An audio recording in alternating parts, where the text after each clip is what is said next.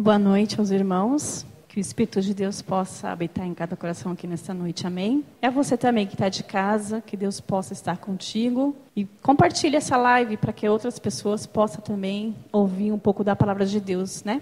E temos como título a família, fiéis até o fim, né? E sabemos que a família tem sido alvo do, nossos inimigos, do nosso inimigo de nossas almas. Ele quer, nesses últimos dias, né, destruir, separar, enfraquecer o laço familiar. Mas Deus tem agido de misericórdia com a família de Deus, a família da igreja. E ao estudar o sermão desta noite, eu pedi que o Senhor me ajudasse e me mostrasse um personagem bíblico que levasse essa missão. Qual que é a missão da família? E antes de ler a palavra, vamos curvar nossa fronte para que o Espírito de Deus possa falar em nossos corações nesta noite. Amém? Oremos. Amado Deus estás nos céus, muito obrigada, Senhor, porque estamos aqui reunidos em família, Senhor, com o propósito de te adorar em espírito e em verdade. Vamos ler a tua palavra agora, Pai eterno. Nos ajude a compreender e colocar em prática nossas vidas, Senhor, porque eu não posso vir falar de mim mesmo, mas que o seu Espírito Santo possa falar através de mim. É isso que eu te peço e te agradeço em nome de Jesus. Amém. Eu procurei um personagem que levasse essa missão de um jeito todo especial. E o Senhor me mostrou. Está no livro de Jó, capítulo 1. Quem tiver a sua Bíblia pode abrir para acompanhar a leitura. Primeiro Jó, versículo 1. Então lemos assim: Na terra de Uz vivia um homem chamado Jó. Era um homem íntegro e justo. Temia Deus e evitava fazer o mal. Tinha ele sete filhos e três filhas, e possuía sete mil ovelhas, três mil camelos, quinhentas jumentas de boi e 500 jumentos. Tinha muita gente ao seu serviço. Era um homem mais rico do Oriente. Seus filhos costumava dar banquetes em casa, uma de cada vez, e convidava suas três irmãs para comerem e beberem com eles. Terminando um período de banquete, Jó mandava chamá-los e fazia com que se purificassem. De madrugada, ele oferecia um holocausto em favor de cada um deles, pois pensava: talvez os meus filhos tenham lá no íntimo pecado e amaldiçoado a Deus. Esta era a prática constante de Jó. Vamos parar por aqui. Qual era a missão de Jó? A Bíblia não fala, mas eu acredito que esse costume de chamar os seus filhos para ter essa intimidade com seus filhos e passar tempo com seus filhos era constante na vida de Jó. É uma rotina na vida dele. E a missão da família que nós temos hoje é passar tempo com Deus. Aqui diz que às vezes nós estamos preocupados em evangelizar, discipular outras pessoas lá fora, os nossos vizinhos, mas a nossa missão principal é discipular, é evangelizar a nossa família. E Jó fazia isso. Ele passava tempo, ele tinha intimidade com seus filhos. Aqui também fala no estudo que a mãe é o centro de tudo, é onde começa. Nesse caso era Jó. Mas eu digo para o dia de hoje, é a mãe. A gente, como mãe, a gente tem uma missão muito importante, que é guiar os pequenos ao caminho da luz. E eu digo para vocês que eu andei um pouco falho em relação ao culto familiar. Mas eu decidi, antes mesmo de começar a semana de oração, eu decidi que eu tinha que fazer meu culto familiar. E eu digo para vocês, o primeiro dia foi difícil. Foi muito complicado reunir as crianças para poder, porque cada criança estava fazendo alguma coisa diferente. E quando a gente fala, vamos orar, fazer o culto, e meu filho é um pouquinho agitado, e ele ficou bem agitado, não participou, não cantou, não fez nada. Mas na quarto dia, já estava orando, participando, comentando sobre aquilo que a gente havia estudado. E eu disse para ele: o importante não é só orar à noite, é orar quando a gente levanta agradecendo a Deus pela noite. Ah, é, mamãe? Eu falei: é. É incrível que no dia seguinte, eu e a Vitória, a gente tinha dentista marcado e ele ia ficar em casa. Ele falou assim: mãe, antes de você ir, ora comigo de manhã, porque eu preciso orar de manhã, como você me ensinou. Essa é a importância nossa, da mãe, é, é levantar ao altar de manhã e à noite. Às vezes nos dispersamos, irmãs, com serviços de casa, com algum afazeres, como academia, shopping. Priorizamos coisas que não são necessárias. Mas a gente tem que lembrar: a nossa missão é levar a nossa família ao altar de Deus. E o culto, irmãs, colocar a nossa família e fazer o culto é essencial. A nossa vida se transforma, o nosso lar se transforma. Só temos palavras de amor, quando Cristo faz presente em nosso lar. Não há problemas, como Jó passou por sua dificuldade através da sua missão. Nós sabemos e conhecemos a história de Jó, mas Jó não desviou da sua missão. Ele perdeu tudo. Ele perdeu filhos, ele perdeu riqueza, ele perdeu todos os seus bens materiais, mas ele não perdeu o quê? A sua missão, o seu propósito, que era estar firme mediante todos os problemas. E nós, como família, passamos por problemas, né? Passamos por dificuldades, desavença com o nosso cônjuge, com nossos filhos, enfrentamos dificuldade para educá-los. E vou falar para vocês, irmãos, é difícil educar uma criança. É a, foi a função mais difícil em ser mãe que eu achei. E eu vou falar para vocês, é, eu e meu esposo, a gente fizemos uma reunião familiar e decidimos que a gente ia morar em outro país. E, por sinal, meu, meu esposo foi para outro país, ele está morando em Portugal. Como eu trabalhava e a minha empresa ia mandar eu embora, então eu falei para ele: eu vou esperar. Ele foi em junho, vou esperar até janeiro. Eles me mandam embora e a gente se encontra. Então vão passar uns seis, sete meses longe. Mas o que aconteceu em 2020? Veio a pandemia. Em março veio a pandemia e fechou tudo. Fechou o aeroporto, não podia ter, porque nós iríamos como turista. Porque para conseguir o documento de residência em Portugal é um pouco difícil. Meu marido está lutando para isso, mas é um pouco difícil. E aí nós estamos aqui. Vai fazer um ano e oito meses que estamos separados. Porque, por conta da pandemia, das coisas que aconteceram. E eu, como mãe, como mentora do meu lar, eu tenho a missão de levar os meus filhos para a igreja, de evangelizar os meus filhos, discipular os meus filhos. E vou falar uma coisa para vocês: não é uma tarefa fácil, porque a criança precisa da, da figura paterna, principalmente quando somos todos adventistas. Mas Deus ele não, não deixa o seu filho desamparado, né? E eu estou colhendo frutos desses cultos familiares, graças a meu bom Deus. Vou lembrar de uma história que meu pai contou para mim no culto familiar eu cheguei, a família do meu pai é uma família que vive muito. E eu tive o privilégio, apesar de ser pequena, ainda lembro de ter conhecido os meus vós, meu avô de parte de vó, meus bisavós, e meus avós por parte de pai. Os meus avós por parte de, de pai, que é o pai do meu pai, que é meu avô, viveram 105 anos. Então eu tive o privilégio de conhecê-los. Meu pai me contou uma história no culto familiar que eu achei muito interessante e quero compartilhar com vocês. O meu avô, quando era criança, ele fazia questão de fazer o culto de manhã e fazer o culto à noite. Eu lembro disso. Eu era criança, mas eu lembro disso. E uma dessas épocas, o meu bisavô ficou muito doente. E ele teve que passar um certo tempo na casa da minha avó, porque a minha avó tinha que cuidar. E lá onde meus avós moram, é, na Bahia. Não sei se vocês já ouviram falar em Cândido Salles. É uma cidadezinha muito pequenininha. E meu avô morava na roça. Então não tinha muitos recursos. Eu falo meu avô, mas é o meu bisavô, viu? Não tinha muitos recursos lá. Então ele teve que passar uma temporada na casa dos meus avós. Uma temporada de sete, de sete anos.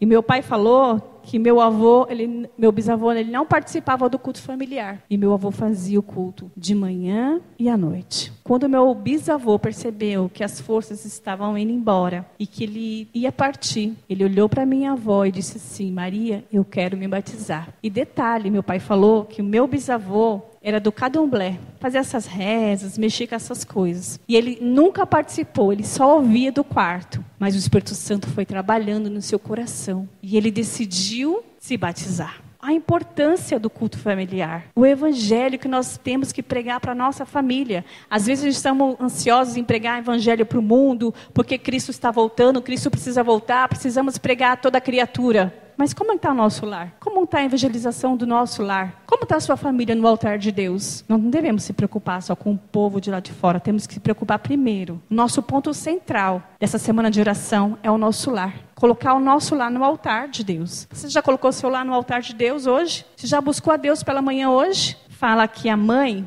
ela tem que o pai interceder pelos nossos filhos, plantar essa semente. A criança, irmãos, tem os jovens em si, né? Eles têm mania de seguir o que o pai faz. Você lê a Bíblia, o seu filho vê você lendo a Bíblia, o seu filho vê você orando, intercedendo por Deus. Como que ele pode fazer uma coisa que ele não viu? A minha filha, eu, o meu filho tem uns coleguinhas no prédio e ele pediu para ir para casa de um coleguinha. E eu falei para a Vitória assim, Vitória, minha filha também chama Vitória. Vitória, vai lá ver por que que seu irmão está demorando tanto. E ela foi lá. E aí ela foi e demorou e demorou. Eu falei, gente do céu, essa menina está demorando demais. Quando eu cheguei lá, ela falou, filha, você não falou para a mãe? Não, mamãe, eu estava falando de Jesus. para a mãe do Gustavo. E aí eu perdi tempo. Falei, não, não tem problema, fique aí. E voltei para casa. Quando ela chegou, ela chegou tão eufórica.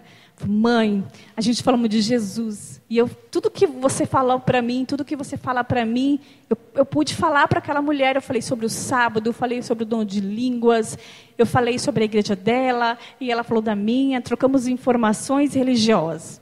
E ela estava eufórica, porque ela estava falando de Jesus. Seu filho vê, vê você falando de Jesus para alguém? Nós temos que instruir nossos filhos. Porque Deus vai pedir conta de nossa família. Não só da mãe, mas do pai também. Nossos filhos, eles seguem aquilo que a gente faz. Não adianta você falar, pregar uma coisa e fazer outra. Não tem efeito. Eu vou dizer uma coisa para vocês. Não sei se vocês estão acompanhando esse tal de BBB. Tem uma tal de Carol K. E aí eu vi alguns comentários sobre ela, sobre uns comentaristas. Disse assim: Nossa, mas ela fala tanto de de ser uma mulher empoderada, fala sobre a cor dela, fala sobre ser igualdade, mas não é nada disso. Não está vivendo nada disso. Ela não fala o que ela, ela não prega aquilo que ela fala. E nós temos que pregar e viver aquilo, irmãos, porque se as pessoas do mundo estão vendo outras pessoas que não servem a Deus, que eles falam, mas eles não seguem aquilo que ele fala, imagine nós, que somos o povo escolhido de Deus, o povo que Deus escolheu para ser representante dele aqui na terra. Nós devemos sim evangelizar a nossa vizinhança, a nossa comunidade, os nossos vizinhos. Isso é muito importante. Mas a nossa missão principal é discipular os nossos filhos a Cristo. Cristo está voltando, irmãos. Não sabemos o que vai ocorrer daqui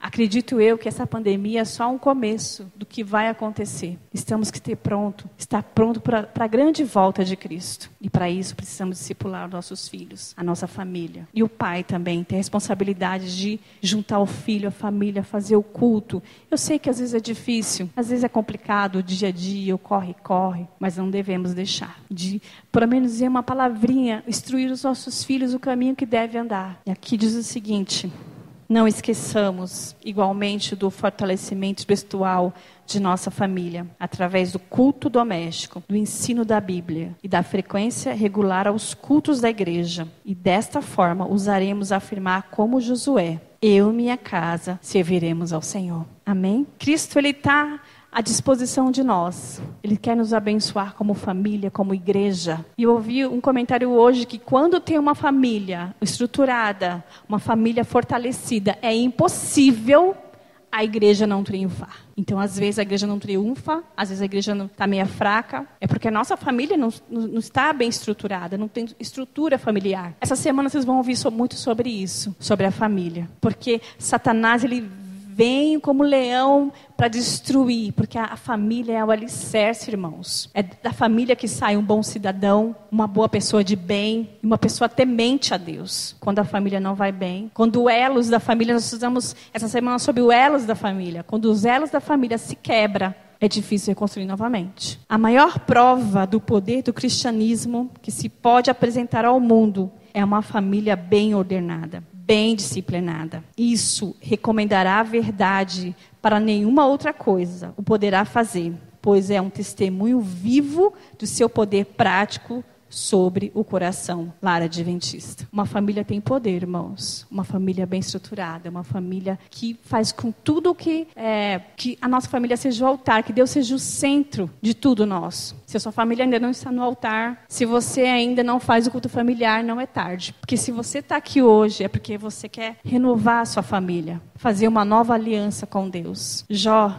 ele passou por várias tribulações, como nós passamos também. Ele perdeu tudo, como às vezes a gente pode ter perdido tudo também. Tem uma amiga da minha igreja, não sei se vocês conhecem, a Nielce. Ela nos deixou. Ela é a mãe dela, mas ela deixou um legado, que foi as filhas dela, que está na igreja. Ela ensinou às filhas dela o caminho que deve andar. Essa família, infelizmente, perdeu a, a, matriarca da família, porque o pai já havia falecido. Não está sendo fácil, mas ela tem que ser igual Jó, firme. Porque no final de, de tudo, Deus deu tudo em dobro para Jó. E Deus tem uma promessa maravilhosa para nossa família. Se nós formos fiel até o fim, Ele vai dar uma coroa, vai dar um lar onde não vai haver tristeza, não vai haver separação, não vai haver nada que destrua a nossa família. Deus se faz presente nesse lugar e Deus quer fazer grandes coisas. Eu não sei qual é o seu problema, eu não sei qual é a sua angústia, eu não sei qual é a sua dificuldade, mas eu conheço um Deus que Ele sabe e Ele pode todas as coisas. Coloque a sua família no altar. Peça a Deus que abençoe a sua família. E peça a Deus que você tenha forças para vencer as lutas que estão por vir. Você sabe como a gente se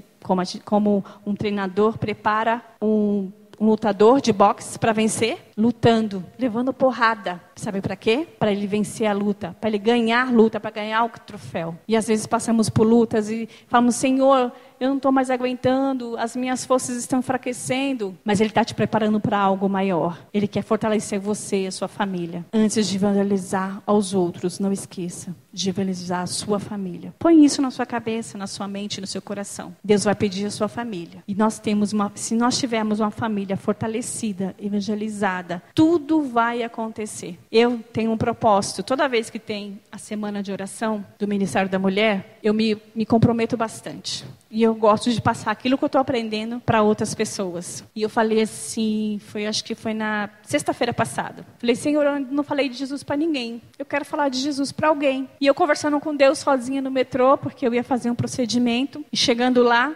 e eu conversando, porque eu falo bastante, e eu conversando, eu falei assim para a moça que estava fazendo o procedimento em mim: Você tem namorado? Ela falou: Não, não tenho. Mas como uma moça tão bonita não tem namorado? Ela falou assim: O seguinte, Viviane, é, eu frequento a célula.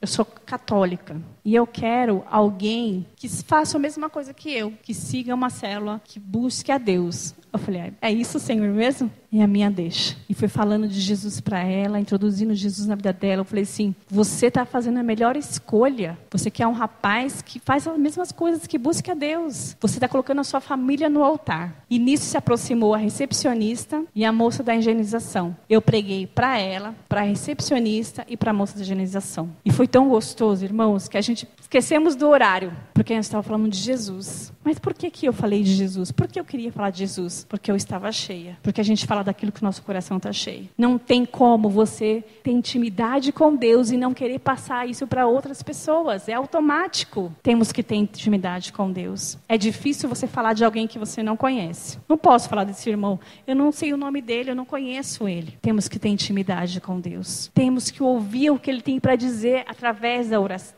da, da sua palavra. E temos que conversar com Deus, que é através da oração. Foi maravilhoso. Preguei de Jesus para três pessoas. Apesar de, de não fa falei da minha religião, mas eu falei isso mesmo, continue, pregue sobre Jesus. Eu vou colocar vocês na minha oração e vou pedir para Deus preparar um servo. Ela, ai, que bom, obrigada. Eu saí de lá tão feliz, mas tão feliz, parecia que eu tinha recebido um presente. E realmente recebi. A gente vai, a gente vai falar, a gente vai dizer de Jesus. Aquilo que a gente estuda, irmãos, aquilo que a gente ouve. Tem intimidade com Deus. Às vezes é difícil de falar, ah, vou, vou ler a Bíblia. Mas leia, faça o teste. Eu te desafio, eu digo para você, se você começar a ler a Bíblia, ter intimidade com Deus, fazer o culto familiar, colocar a sua família no altar, você vai ver coisas acontecer. Deus vai fazer maravilhas na sua vida. Que Deus abençoe nossas famílias, essa igreja, que Deus abençoe esse projeto. Vem amanhã também, porque a programação continua. Eu tenho certeza que Deus terá coisas maravilhosas para falar contigo aqui, viu? Que Deus abençoe a todos vocês. Senhor Deus.